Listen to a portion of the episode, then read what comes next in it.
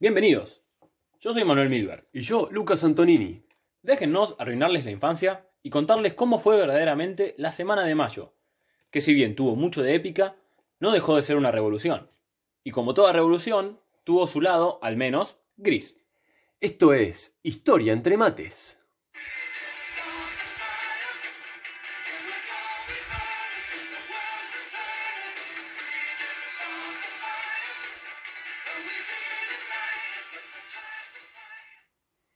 Según todo colegio primario católico de bien, la revolución fue un feliz, inocente e idealista suceso en el cual se sentaron los criollos con el virrey, se tomaron unos mates, se comieron unas tortas fritas e intercambiaron pacíficamente sus ideas.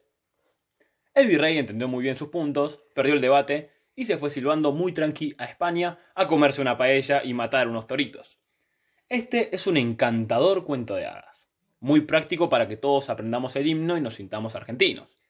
Claro, pero como dice mi autor favorito, lo esencial es invisible a los ojos. Ah, ¿quién dice eso? Ay, no sé, boludo, el del principito. Buah.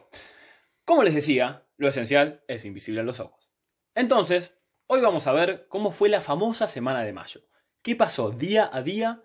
Y cómo llegamos a formar nuestro Primer gobierno patrio. Esto no significa argentino ni independiente. Ajá, pero más de eso al final del capítulo. Primero lo primero.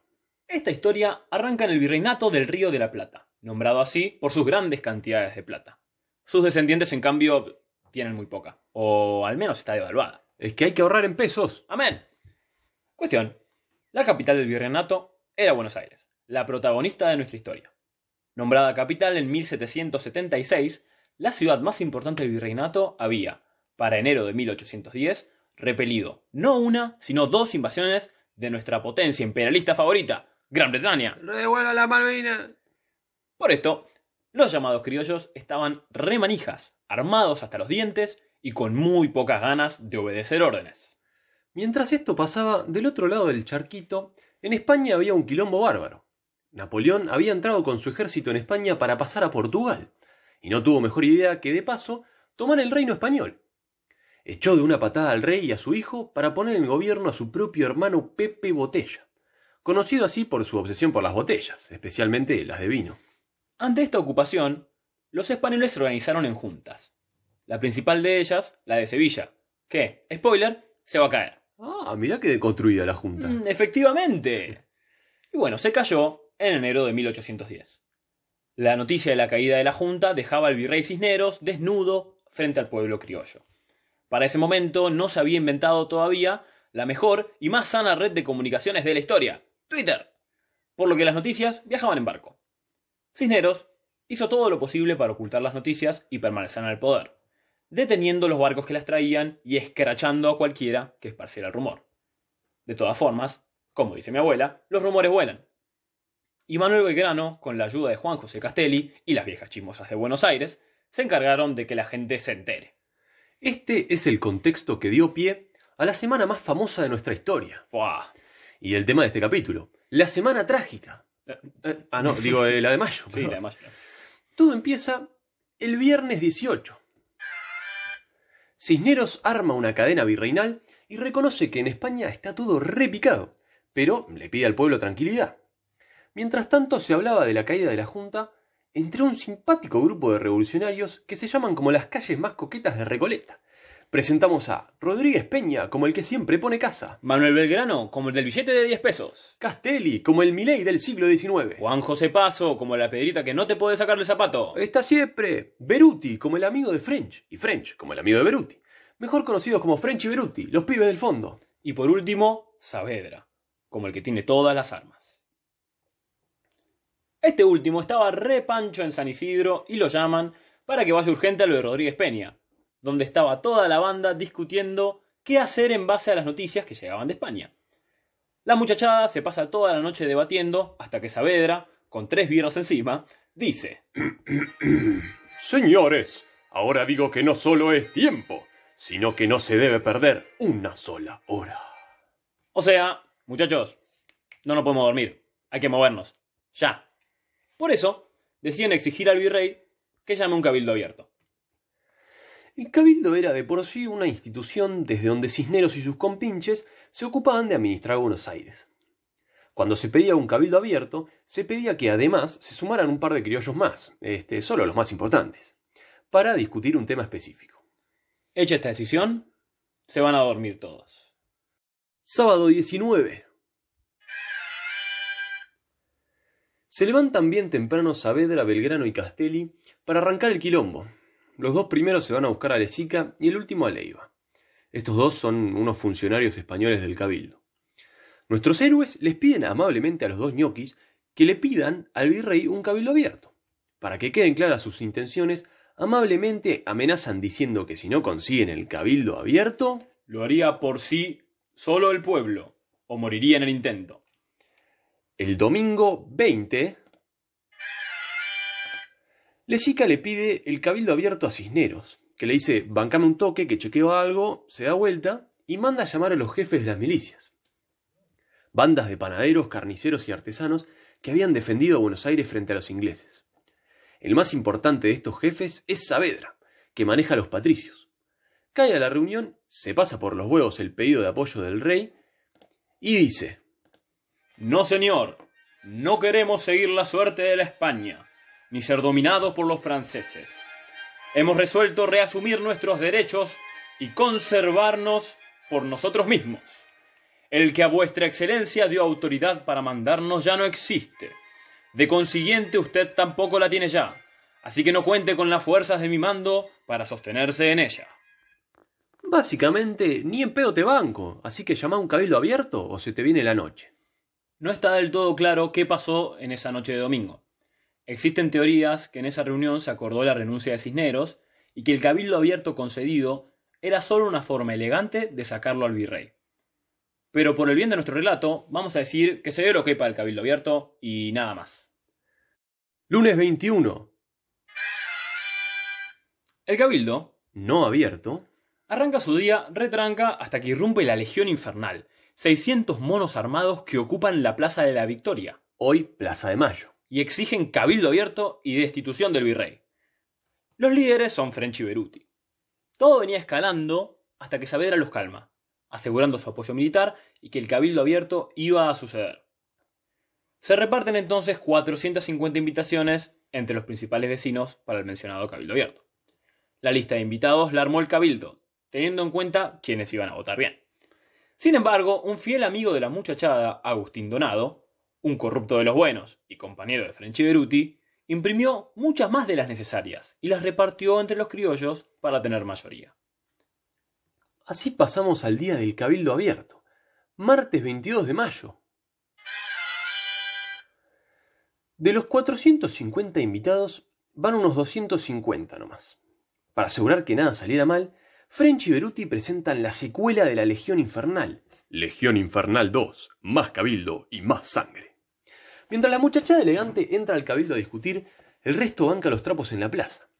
Las reuniones duran todo el día. ¿Pero por qué? Y porque viste cómo son los políticos, hablan y hablan y hablan. Para pedir al baño te recitan un manifiesto. Pero además, porque el ping-pong entre criollos que querían el poder y españoles que no lo querían largar, daba para rato. El as bajo la manga de los criollos, el principio de retroversión de la soberanía, era una conveniente doctrina legal que establecía que, como el rey había caído, su poder volvía al pueblo. Es decir, el pueblo, o sea la muchachada revolucionaria, quería formar un gobierno propio. Del lado incorrecto de la grieta, los españoles y conservadores buscaban mantener a Cisneros en el poder, esperando la vuelta de Fernando, que estaba en cana en un pueblito concheto de Francia comiendo baguettes y chupando vino. Bueno, finalmente se vota, ya era de noche, y el resultado sale 155 a 79, a favor de los revolucionarios. Había ganado la muchachada. Ahora lo que faltaba era conformar la junta de gobierno. Pero como sabemos, el feriado es el 25, no el 22. Lo que sigue son las desventuras del no tan querido virrey y su inútil esfuerzo por conservar el poder. Miércoles 23. Los criollos estaban re felices. Imagínate, acababan de ganar el cabildo abierto. Pero la felicidad no existe. Entonces Cisneros les arruina la fiesta. Una clandestina, Una ¿eh? Al principio, dice que hay que llamar a los representantes del interior del virreinato para armar la nueva junta. Un divino, qué copado Cisneros. No, no, no. Este era su plan para mantener el poder. El día siguiente se anuncia una junta medio berreta que gobernaría hasta que llegasen los del interior. Y el presidente era ni nada más ni nada menos que el sinvergüenza de Cisneros. También estaban Saavedra y Castelli y dos españoles más que, para ser sinceros, no me acuerdo cómo llaman. Esta noticia hace que se recaliente toda la muchachada. Entonces, hacen lo que mejor saben hacer. Mandar a la pesada a la Plaza de la Victoria, mientras los líderes se juntan de urgencia en lo de Rodríguez Peña. Cuenta la leyenda que en esa reunión, hasta el muy pacífico y normalmente centrado Belgrano se sacó y dijo que si el virrey no se iba, lo iba a tirar por la ventana. ¿Esto está chequeado? Chequeadísimo. A todo esto, Saavedra y Castelli, los integrantes de la Junta, no traicionan a la muchachada y se van a la casa de Cisneros a presentar sus renuncias. Sin las armas de Saavedra y los chistes de Castelli, el virrey no tiene poder, entonces disuelve la Junta y envía su renuncia al cabildo.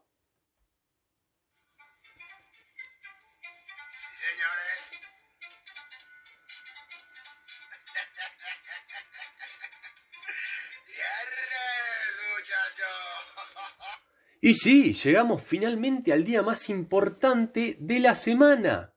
Viernes 25. La muchachada, bastante cansada de no poder concretar, hacen caso al refrán de a quien madruga Dios lo ayuda, y desde tempranito se instalan en la Plaza de la Victoria, con Frenchy Beruti, como siempre, al frente. Arrancaron las reuniones en el cabildo y lo primero que hacen es rechazar la renuncia de Cisneros. Una vez más, buscan mantenerlo en el poder. Cuando la people se entera, invade la entrada del cabildo a ritmo de... El pueblo quiere saber de qué se trata. Sí. El pueblo quiere, el pueblo quiere saber de qué se trata. Bueno, bueno. y El entonces- pueblo quiere, el pueblo, el pueblo quiere saber de qué se trata. ¡Dale! Bueno, bueno, está Bueno. bien, está bien. Muy armoniosamente canta el pueblo. y parece que al cabildo no le quedan muchas salidas. Pero se larga a llover y la mitad de la muchedumbre tiene sacos muy caros. Entonces se van a sus casas, lo que da lugar a la chicana más mufa de la historia. Leiva, un español entrajeado con aires de importancia, sale al balcón y burlándose pregunta. ¿Dónde está el pueblo? A lo que Beruti responde. Si sos tan guapo, toca la campana del cabildo. Era como una batiseñal. A ver si te bancás que se te venga el pueblo encima. Sin opciones, el Cabildo acepta la renuncia de Cisneros y da lugar a que se forme la Junta Provisional Gubernativa de la capital del Río de la Plata. Uy, me quedé sin aire. Que gobernará en nombre de Fernando VII, hasta que volviese al trono. Estaba compuesta por Cornelio Saavedra como presidente, Castelli, Belgrano, Ascuénaga, Alberti, Mateo y Larrea como vocales, y JJ Paso y Mariano Moreno como secretarios. El día cerró con el flamante presidente dando un discurso a quienes seguían esperando en la plaza.